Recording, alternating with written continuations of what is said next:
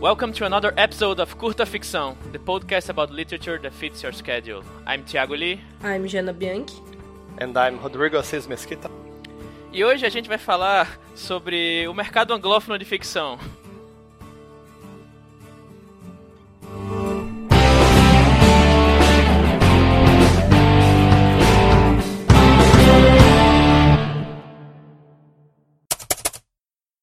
Como vocês puderam perceber do nosso início aí um pouco inusitado, a gente vai falar hoje sobre o mercado americano, inglês, anglófono no geral, de ficção. E lá no episódio 26, o César Miranda ele perguntou sobre a estratégia de traduzir contos para tentar publicação em outros países. E esse assunto já tinha sido tangenciado por outros ouvintes, e como é que a gente mencionou na ocasião da resposta do César, pensamos em um episódio ampliado sobre esse assunto. É, pra gente é muito importante esse retorno sobre os episódios e os temas justamente por isso. Porque daí a gente pode organizar nossas pautas de acordo com o interesse dos ouvintes e tal, porque a gente tem pauta até 2050. E para falar sobre isso, a gente chamou o escritor e tradutor Fábio Fernandes. É, ele vai acabar se apresentar melhor, mas ele é um autor brasileiro que já fez curso no exterior, já editou e publicou lá fora. É, e ele tem também uma vasta experiência como tradutor, ele até ele traduziu vários livros do William Gibson.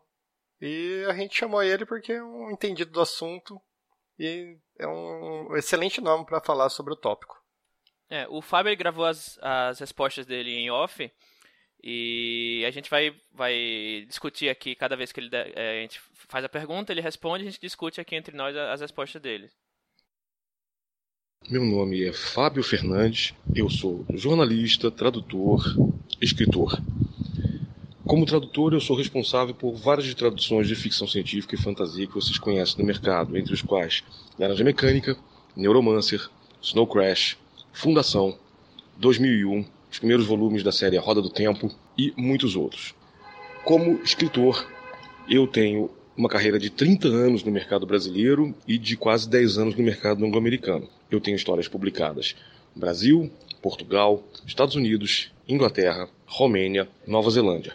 Sou ganhador de dois prêmios Argos, são prêmios brasileiros da área do fantástico, dados pela Sociedade Brasileira de Arte Fantástica. Tenho um prêmio de dramaturgia da Universidade Federal de Alagoas e, recentemente, uma coletânea da qual eu fiz parte ganhou o British Fantasy Award editei várias antologias de contos de ficção científica e fantásticos de modo geral, tanto em português quanto em inglês. As principais em português são Vaporpunk 2, coeditada com Romeu Martins, e As Cidades Indizíveis, coeditada com Nelson de Oliveira. Em inglês, eu coeditei com Gibril Alayad, editor da revista The Future Fire, a antologia de contos de ficção científica pós-colonialistas We See a Different Frontier.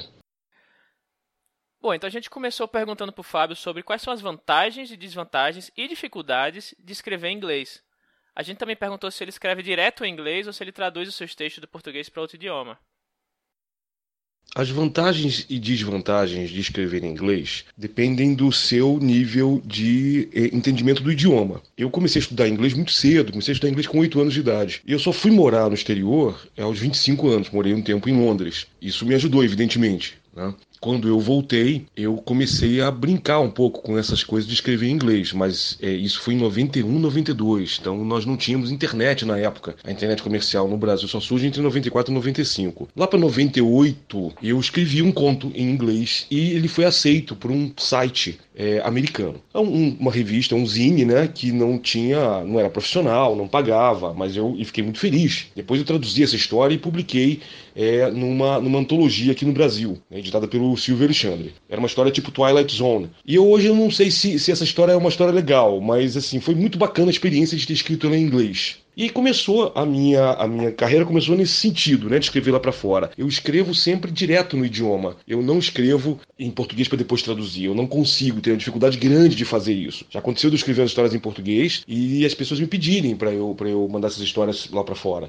e eu é, travar. O que acontece hoje em dia é, ano passado eu publiquei uma coletânea em histórias em italiano e aí a pessoal do editor, o Francesco Verso, virou para mim e disse: não, você pode mandar em português ou em inglês. Nós temos tradutores aqui para o italiano. E aí foi uma coisa maravilhosa. Acho que foi a primeira vez que eu me senti um escritor profissional de verdade nesse nível, né? Nesse sentido. Mas É, para mim, escrever em português e, e, inglês são duas coisas totalmente diferentes. Eu escrevi uma vez isso para um blog do Jeff Vandermeer, anos atrás, quando ele me pediu para falar sobre isso um pouco. E você funciona em duas faixas de pensamento diferentes, são duas culturas diferentes. E por isso eu gosto também de ressaltar aos meus amigos que, de modo geral, né, há exceções, mas de modo geral, as histórias que eu escrevi em português são realmente no, é, numa frequência para os brasileiros uma coisa ligada mais à cultura brasileira. cultura brasileira não no sentido de eu falar de coisas do Brasil, mas de falar de coisas que o brasileiro consegue entender em termos de ficção científica. Infelizmente, nós estamos em dois níveis diferentes de entendimento quando se trata do fantástico. Eu acho que isso está mudando e mudando muito rapidamente estou ficando muito feliz com a mudança que eu estou vendo. Mas ainda temos uma dificuldade. Né? A gente ainda se segue muito, e é óbvio, a gente não nasceu falando inglês aqui, a gente segue muito a cartilha do que as editoras trazem para a gente de livros traduzidos. Isso ainda é muito pouco. Então é muito complicado para quem está querendo agora escrever em inglês. Essa pessoa tá escrevendo, que quer escrever em inglês agora precisa emergir no mercado americano. Eu passei muitos anos consumindo só o que vinha de lá. Eu voltei a consumir agora em português porque decidi voltar a escrever em português também. Vai ser um desafio grande escrever em dois idiomas e tentar publicar em dois idiomas, mas é uma coisa que eu estou querendo é, fazer, que eu estou interessado em fazer. Uma das coisas legais da resposta do Fábio é que ele menciona como é importante a obra considerar o público. E como os públicos do Brasil e dos Estados Unidos ou da Inglaterra são sim diferentes. Acho que aqui entra um pouco aquela pertinência dos conflitos da história que a gente discutiu bastante no episódio 14, que foi sobre o Logan. Naquele caso era a pertinência dos conflitos em termos de faixa etária e não de cultura. Mas aqui vale essa aplicação de que a história tem que dialogar com o público necessariamente. Claro que existem conflitos universais, geralmente relacionados à própria vivência humana como um todo, e também a globalização está aí nivelando algumas preocupações ao redor do mundo, mas sem dúvida a cultura e o ambiente sociopolítico em que cada leitor está inserido influencia a relevância que lhe dá a cada tipo de conflito e, portanto, a identificação com cada história e tal. Então, para citar um exemplo bem rápido, a preocupação com o terrorismo e a polarização de opinião sobre a imigração está provocando muita ficção anglófona baseada nessas questões que a gente sabe que tá bastante, que a gente sabe que estão bastante fortes. É, elas podem até ser relevantes pra gente como brasileiros também, porque o mundo todo tá falando desses dois temas, mas certamente os americanos em especial são tocados de um modo diferente pelas histórias que serão potencialmente inspiradas aí nessas questões. De modo similar, a gente está inserido numa crise política e nesse clima aí de descrença no judiciário, no sistema né, público como um todo, que pode render histórias mais pertinentes a leitores brasileiros do que anglófonos. E obviamente isso você pode estender para cada país, para cada região. Eu acho interessante também notar que a preocupação que o Fábio dá a esse tipo de coisa tem muito a ver com o fato dele ser tradutor né? Já que quando uma pessoa traduz um texto, ela precisa levar em consideração a cultura de saída e de chegada e tentar fazer uma correlação adequada, justamente porque as culturas não são iguais.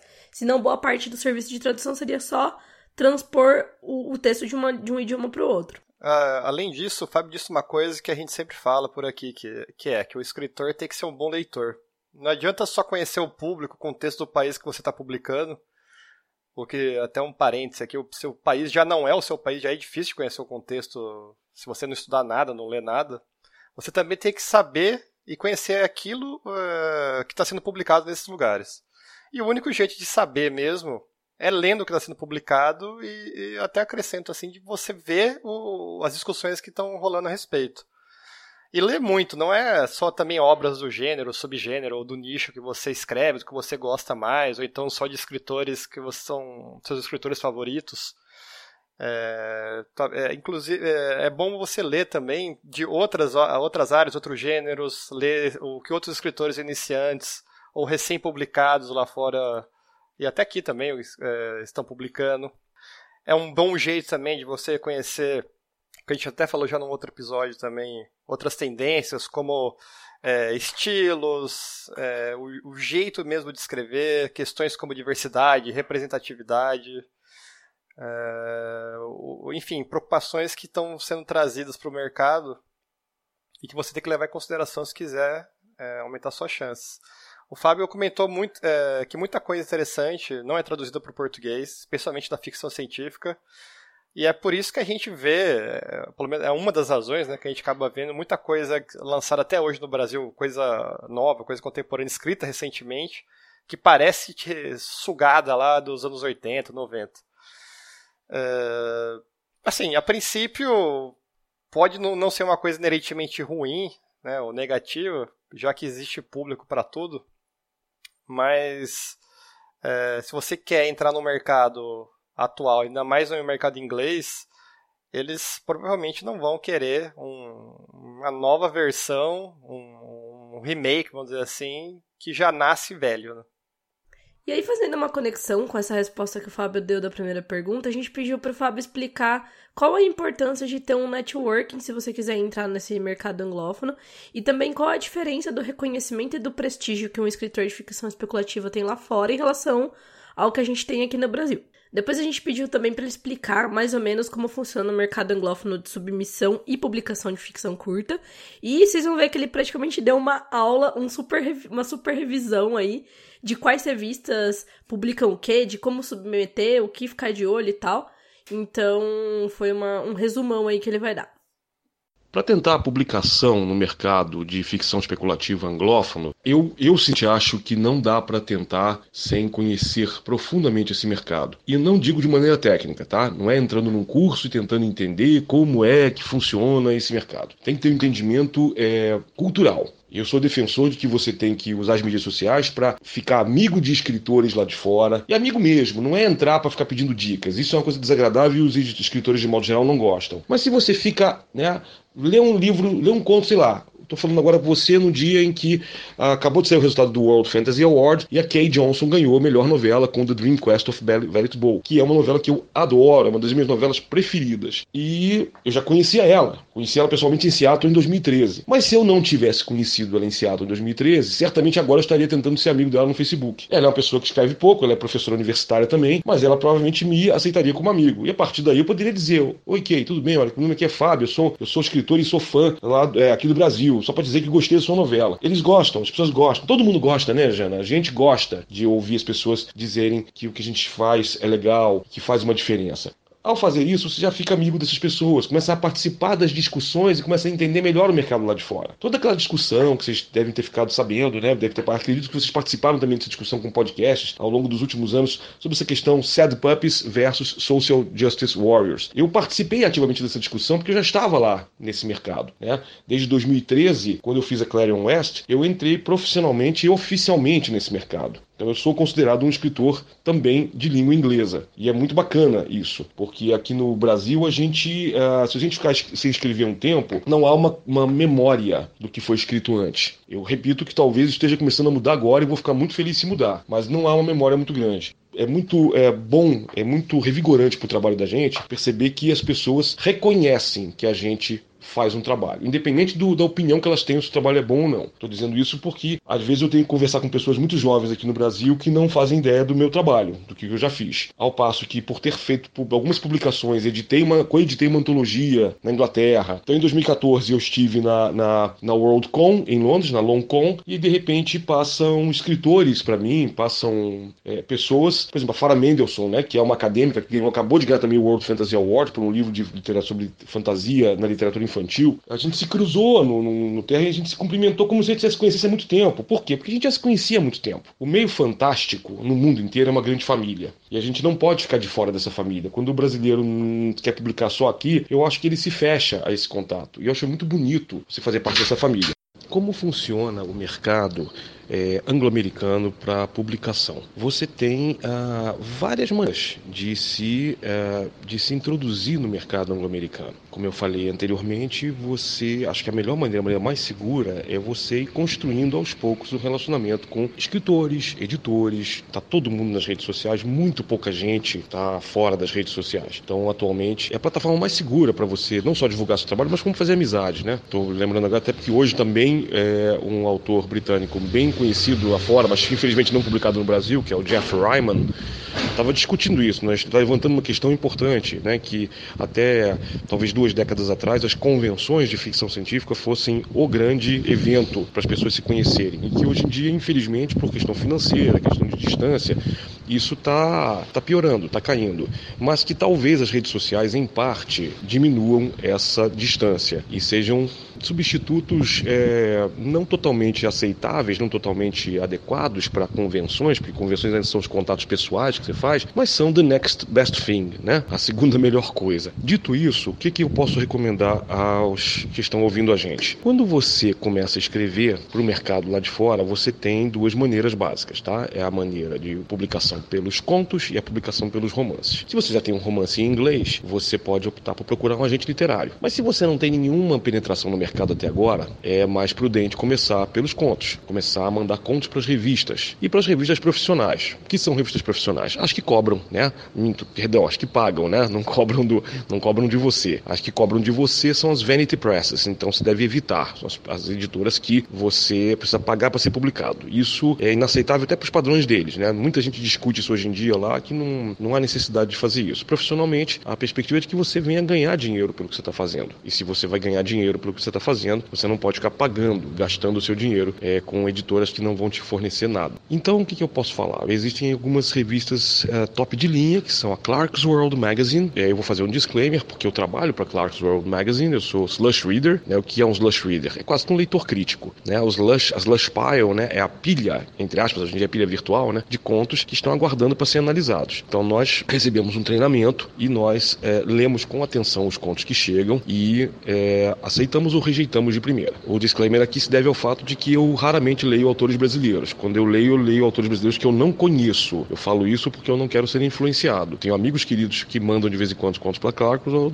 eles me avisam, mesmo quando não avisam, eu vejo o nome do autor lá nas Slash Pile e eu passo esse conto adiante e explico. Sou amigo do autor. Eu não quero que o julgamento seja prejudicado nem para um lado nem para o outro. O processo é feito com muita transparência e honestidade na Clark's World, como de resto em todas as revistas que eu conheço nesse mercado. Após a Clark's World, você tem a Lightspeed Magazine, do John Joseph Adams, que é uma excelente revista também. Ela atualmente está abrindo mais para fantasia do que para ficção científica, mas aí é você sempre entrar no site, ler com atenção Submission Guidelines, né, que são as orientações para envio, para entender o que, que eles estão pedindo, o que, que eles estão querendo. Existem listas. A Clark's World deixa uma lista muito clara do que eles não querem. Por exemplo, zumbis. Não. Se a gente lê que o conto é de zumbi, a gente recusa recusa atualmente. Recusa porque existe uma quantidade imensa de contos de zumbis no mercado e, na verdade, não se tem muita, muito para onde ir nesse momento. Mesmo que você diga assim, ah, mas o meu conto é inovador, ele apresenta uma perspectiva única. Pode ser, mas é muito complicado. Então você está contando com um risco de realmente ser recusado. Então o editor é bastante honesto nesse ponto. Ele diz não aceita história de zumbis, ele não vai aceitar mesmo que seja uma coisa que você acha inovadora. Pode ser que esteja correndo o risco de perder o grande autor de ficção e fantasia que está surgindo agora? Pode, mas não é muito provável.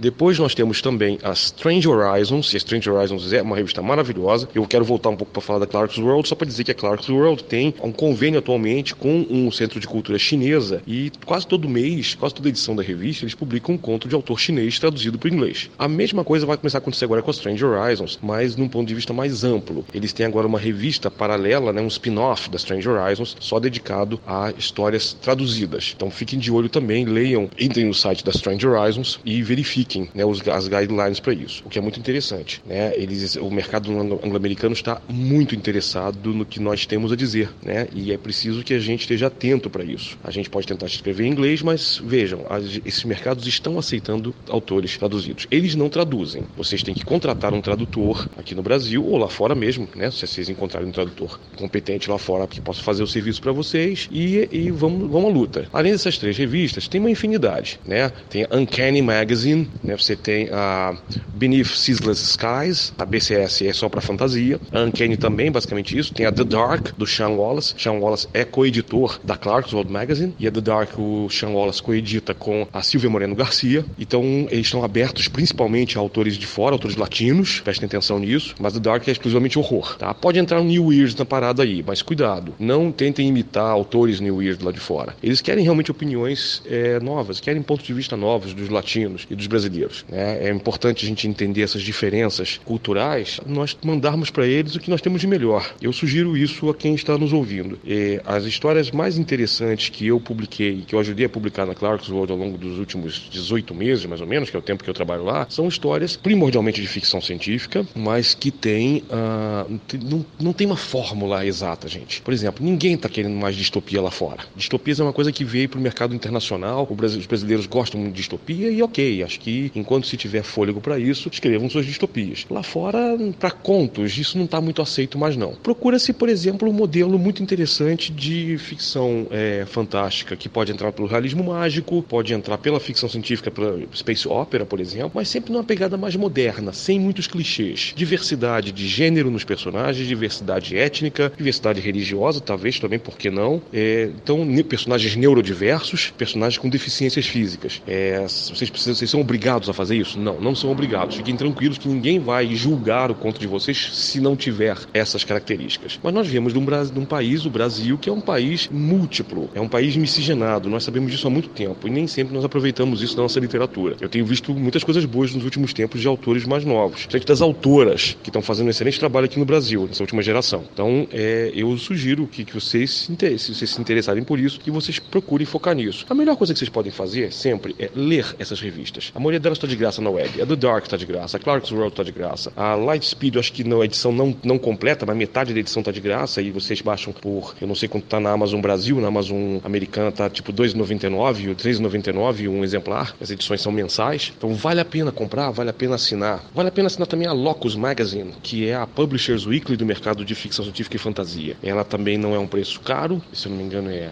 40, 50 dólares por ano. São 12 edições, é mensal. E ela é completa. Ela, inclusive ela tem ela fala do mercado, ela fala dos agentes literários, fala do, de quem os direitos são comprados. Vocês ficam até, ficam até sabendo antes quando o direito de uma revista, de um livro americano que vocês se interessam, é, vai ser publicado no Brasil. Vocês ficam sabendo na hora que os direitos são adquiridos. Então, assim, meses antes do livro ser publicado no Brasil, vocês já vão saber que livro vai sair no Brasil nos próximos meses. Então, vale a pena ficar é, de olho nesse mercado. O mercado de ficção curta é um mercado totalmente à parte lá no, mercado, no, no mundo anglófono.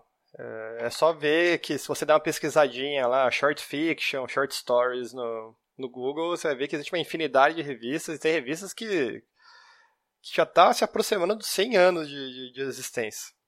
É, é, comum também autores que só escrevem ficção curta e são muito reconhecidos é, e premiados por isso, como o nosso é, exemplo já tradicional do Ted Chiang, que a gente sempre menciona por aqui.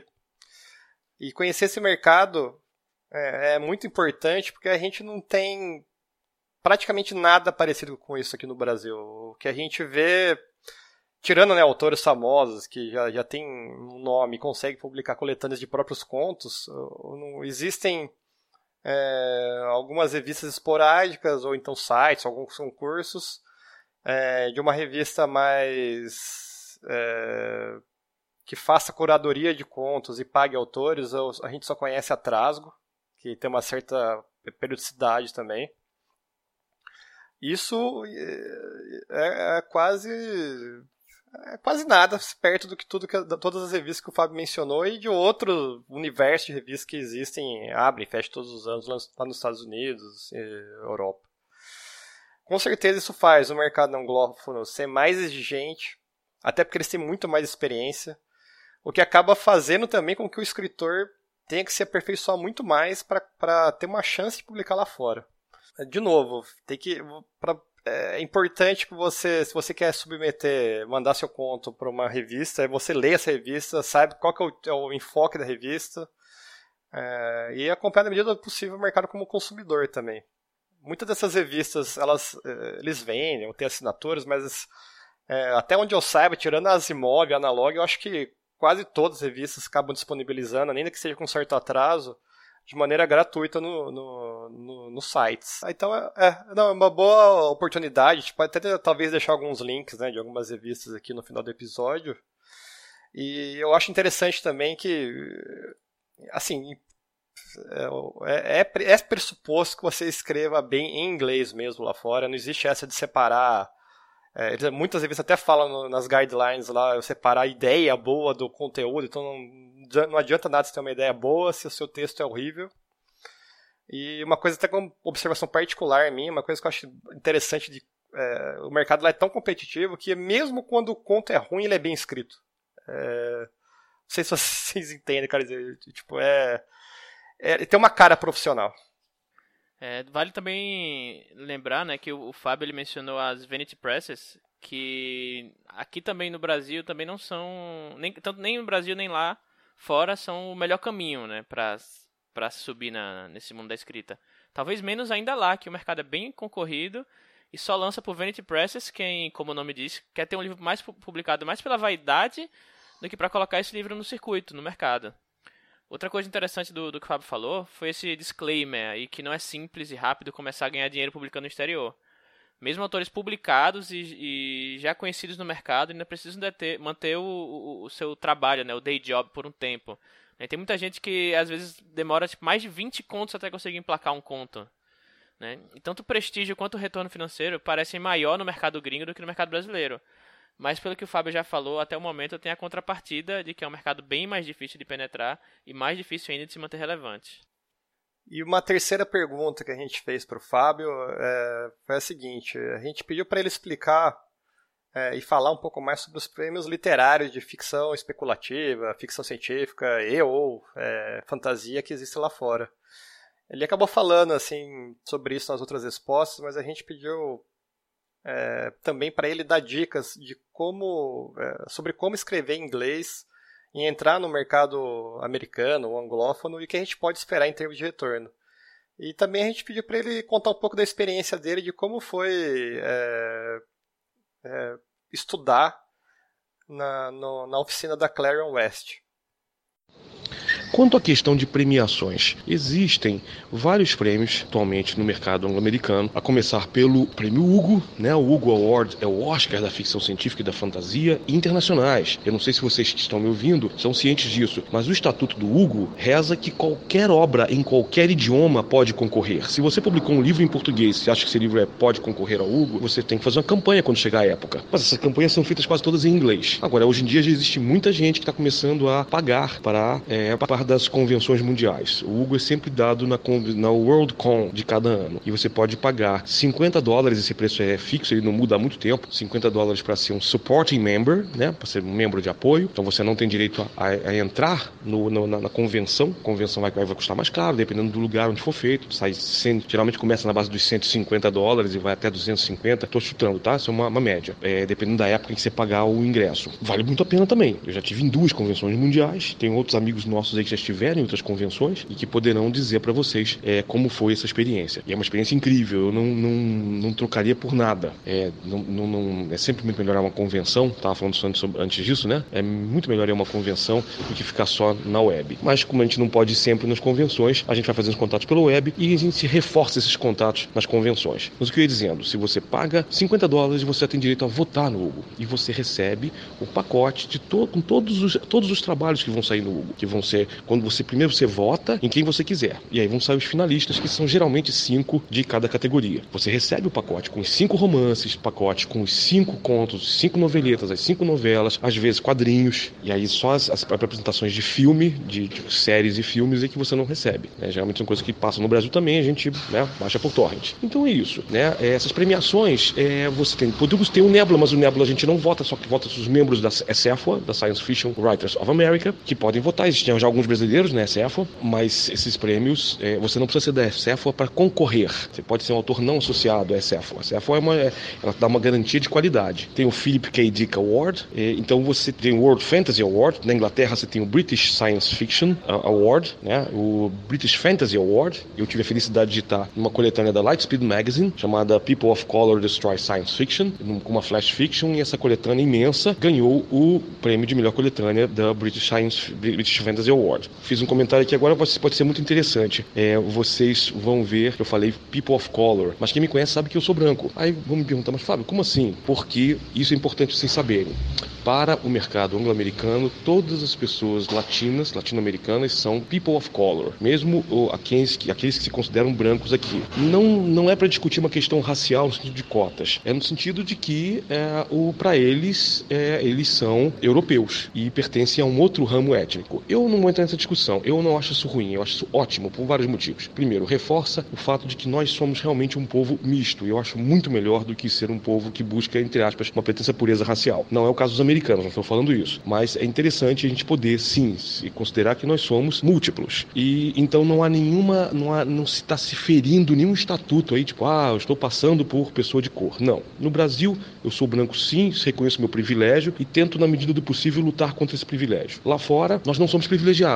Está, se, está nos sendo oferecida agora uma porta para que nós passemos por ela. E é importante a gente entender qual é o nosso lugar no esquema das coisas. Por onde um jovem escritor ou uma jovem escritora podem começar no mercado anglo-americano? Eu já respondi algumas, eh, uma, algumas coisas referentes a isso na, na primeira pergunta, mas é, eu posso tentar elaborar um pouco aqui. Ah, em primeiro lugar, como eu falei, você pode tanto tradu mandar traduzir quanto escrever em inglês. Mas você vai entender, principalmente se você tentar escrever em inglês, que você vai acabar escrevendo outro tipo de histórias. Cada idioma tem a sua, a sua vontade própria, vamos dizer assim, e ele solicita da gente um conjunto diferente de habilidades. Eu te descobri isso é, de maneira muito, muito gostosa em inglês. Eu adoro escrever contos em inglês e assim como adoro escrever contos em português. Mas entendo que são mercados diferentes e são propostas diferentes. O inglês, talvez justamente por eu não ser falante nativo, ele me força a pensar mais e pensar melhor. Então eu, pro, eu procuro sempre propor ideias radicalmente novas em inglês. Ideias que, para ser bem franco com vocês, eu não sei se eu propondo elas em português seria entendido. Tem alguns problemas de vez em quando com algumas histórias que eu escrevo em português e que e não são muito bem recebidas. Então eu fico sempre meio né, com as barbas de molho, como se dizia antigamente. E o que eu posso dizer para quem está começando agora é: não tenha medo, mas também não fique achando que você vai arrebentar a boca do balão logo de saída. Não vai. Pode ser que você olhe para o lado e veja um amigo seu que publicou lá fora. Por exemplo, aqui a autopublicação é muito bacana. E eu estou fazendo isso agora e recomendo para quem tiver afim né, de autopublicar.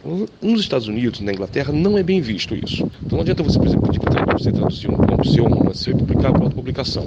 A chance você vai concorrer com um mercado muito grande e as chances são que ninguém veja você, ninguém lê a tua história. Ainda mais se você não tem amigos lá fora. Então, porque eu falo também, já falei para vários amigos meus, é o seguinte: se você quiser publicar e achar que as pessoas de repente vão descobrir como você é genial, isso não vai acontecer. Eu lamento muito. Mas acho melhor que não aconteça, porque você vai subir pelos seus próprios méritos. Né? E os méritos se constroem assim: você faz amizade com as pessoas, você lê uma pessoa e faz uma crítica dela no seu blog, no Goodreads, aonde for, no Facebook mesmo, num post de Facebook, pode fazer em português. Eu tenho vários amigos em inglês que, a, a, que me leem em português e eles pegam o, o, o C-Translation, né? que é a plataforma que agora tem no Google, no, no, no próprio Facebook, para que você possa ler a, a, a, o que a pessoa escreveu. Então, hoje em dia, a gente já chegou num, num ponto aí de tradutor universal, vamos dizer assim.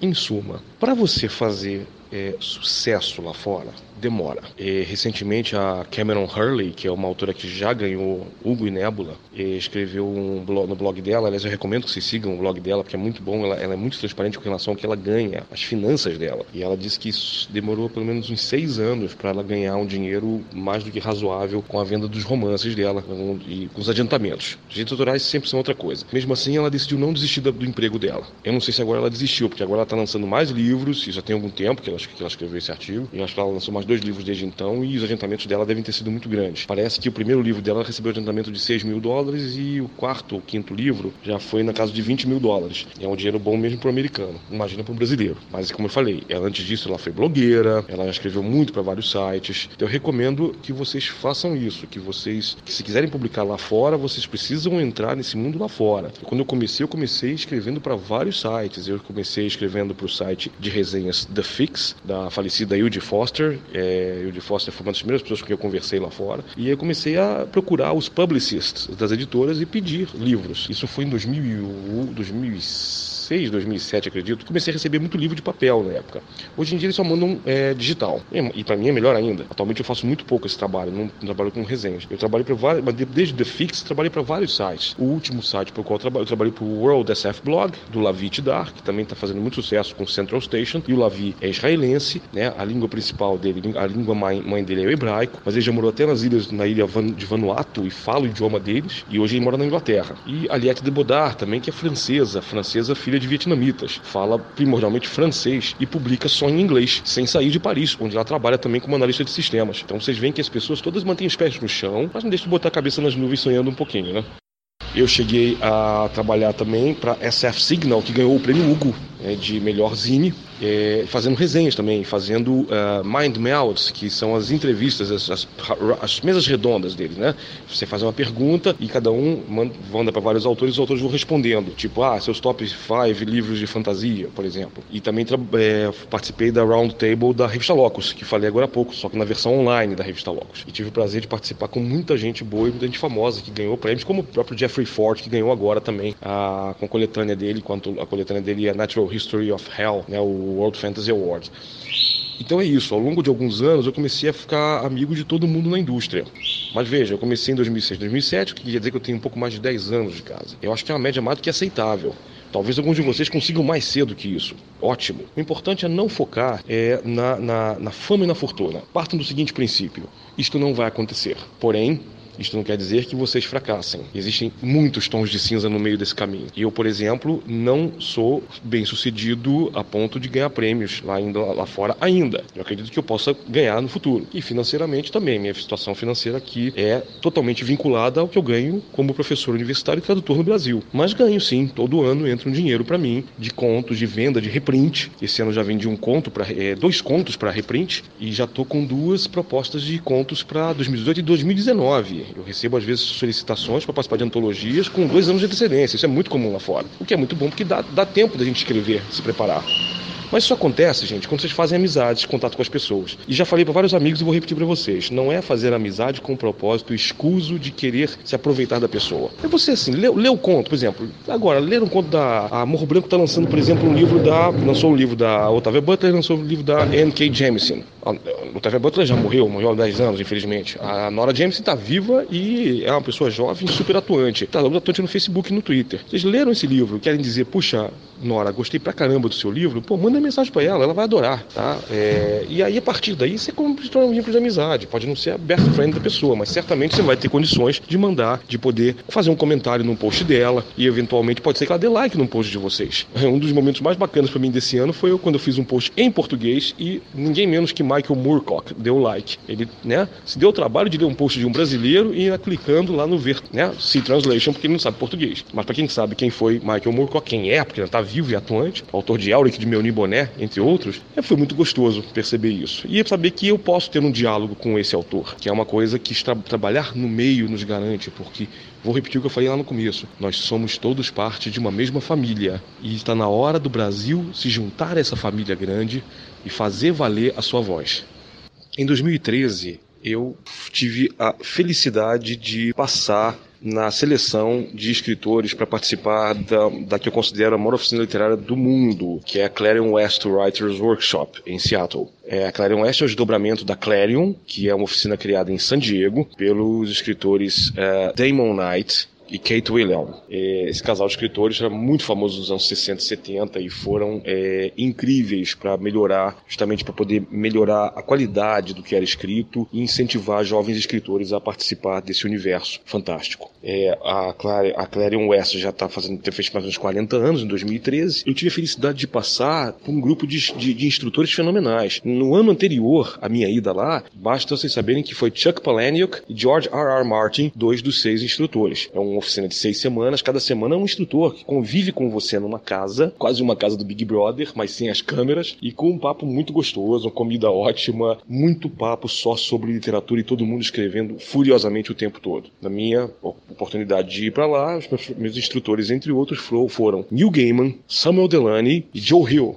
E eu tive a felicidade de poder bater altos papos com eles, conversas é, bem, bem, bem bacanas, bem francas e honestas. As conversas geralmente eram, eram informais e havendo sempre um horário de entrevista que cada escritor tinha direito a uma hora na, na, naquela semana a um papo franco onde o autor é, e instrutor ia analisar o seu conto, te dizer o que ele tinha visto no seu conto e te tirar todas as dúvidas que você pudesse tirar com ele naquele tempo. Parece pouco, mas na verdade foi um momento muito bom e deu para tirar todas as minhas dúvidas daquele momento. Você vai passar o resto da, dúvida, da vida com o resto da dúvida, né? Na sua vida, o resto da vida com dúvidas. Mas uma coisa que você não, não, não dá para duvidar é de que oficinas literárias com gente experiente, gente mais experiente que vocês, é fenomenal. Eu fui para lá em 2013, eu já tinha 46 anos de idade. E para mim isso foi é, incrível. Eu nunca mais vou esquecer essa oficina e o que ela fez por mim.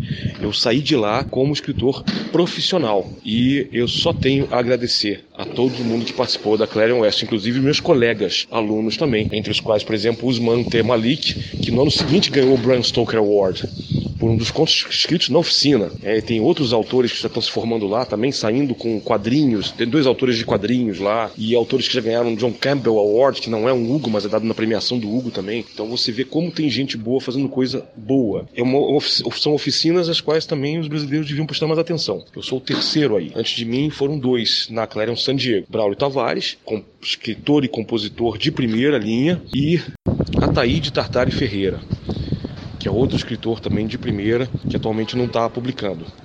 Eu é, fui o primeiro, sou o primeiro a ir a Clarion West, em Seattle. E foi uma experiência inesquecível. Em relação aos prêmios literários, a fala do Fábio ela tem uma certa correlação com o que eu já disse antes, né? O prestígio é maior no mercado gringo, mas não só a exigência em relação ao livro em si é maior, como também é maior a exigência de network e postura. O Fábio disse uma coisa que a gente também repete muito aqui. É importante nos eventos, é importante aparecer, conhecer pessoas, né, pessoalmente, se possível, manter seu nome relevante. Até nas questões dos próprios prêmios, já que a votação em alguns casos é popular.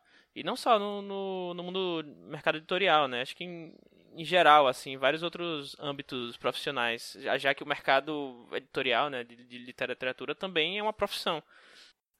E os comentários sobre Clarion West também é, estão de acordo com o que a gente sempre fala aqui, né? Escrita é arte, ok, mas também é técnica e discussão com outras pessoas, em especial, obviamente, pessoas mais experientes inseridas no mercado, mas também com outras pessoas que estão ali no mesmo nível que você, também tentando entender e aprender mais e tal. E é sempre bom fazer esse exercício aí de estar junto de outros escritores. E eu duvido que alguém que tá ouvindo aqui não está, nesse exato momento, morrendo de inveja do Fábio por ter ficado numa casa com Neil Gaiman, Joe Hill e afins, né? E eu acho que isso, tipo, pode ter deixado um monte aí de gente com vontade de participar do Clarion West, mas não é tão simples assim, porque além, no nosso caso, como brasileiros, de da, de, da gente precisar viajar para os Estados Unidos e o próprio, próprio valor da oficina que você paga e tal, você tem que ser aprovado para cursar, né? E para tanto, você também tem que ter uma produção em inglês. Inclusive, nosso correspondente amazônico, Rodrigo, está aí nesse processo de se preparar para, para tentar é, passar na seleção da Clarion West. Então, acho legal ele falar um pouquinho aí sobre como está sendo. É, eu até já tinha só mencionado, assim, pro pessoal mais próximo, que eu tô tentando a Clarion West, mas, é, assim, eu, desde o ano passado, é, além de cursos, né, da própria escrita criativa, assim, eu fui atrás é, de curso de inglês voltado para escrita criativa, que já é um pouco diferente, retomar algumas coisas de, de inglês. E também fiz é, vários cursos do lado do Lit Reactor. É, assim, muita coisa serve para você escrever melhor mesmo, de qualquer língua que seja, né? É, pode ser português, o curso pode ser inglês, mas o ensinamento é universal. Mas eu comecei atrás também de autores. É, o próprio Fábio Fernandes mesmo, a gente já conversou bastante, fiz um curso com ele ano passado, dois cursos em São Paulo. É, esse ano eu acabei fazendo quase nenhum curso, porque minha vida mudou um pouco, foi bem. Fiquei muito pouco tempo esse ano. Mas eu comecei a escrever em inglês, a minha experiência em escrever em inglês é assim, eu escrevo direto em inglês. E, e, comecei a seguir e conversar de vez em quando com alguns autores que participaram das turmas mais recentes da Clarion. Eu fui ver como é que era no edital anterior, porque na verdade tem três Clarions, né? Tem a Clarion, Clarion West e uma Clarion que fica na, se não me engano, na Austrália. E, mas para efeitos de aluno da Clarion, ou ex-aluno, eles consideram que se você fizer qualquer uma delas, é, você é aluno da Clarion, de qualquer uma delas. E eu fui ver como é que era para saber é, quais eram os requisitos. Né? O, as turmas são pequenas, é, eles exigem, pelo menos no, até abriu agora para Clarion West um, um edital até, até março, se eu não me engano, para submeter. Você tem que pagar uma taxa. Aí depende de quando você mandar o seu, o seu conto. É, eu sei que é de 50 a 60 dólares. É, eles exigem dois contos que sejam. Eles não precisam ser inéditos, mas eles, exigem que seja melhor. Os dois contos que representam o que você tem de melhor, que você já escreveu de melhor. Dentro né, do gênero, porque a Clarion é, é ficção científica e fantasia. Então, sei lá, se você escreve alguma outra coisa nada a ver, é, você não vai ser aceito, imagino, né? E eles exigem, tem um número mínimo e máximo de palavras, de 2.500 a 6.000 palavras, e você tem que esperar. E eles, você manda até março e depois eles te, eles te respondem se você foi aceito ou não. Mas ele até deixa bem claro que eles não dão feedback por seu texto.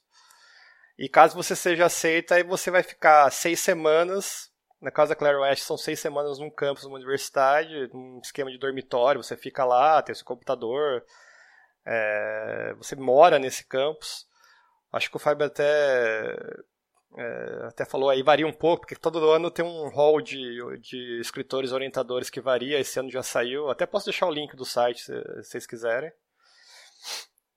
É, e você vive lá como se fosse um internato de escrita de seis semanas. O, o, preço não é barato. Se eu não me engano, acho que as seis semanas, que já inclui a limitação, moradia toda, dá mais ou menos uns 4.500 dólares.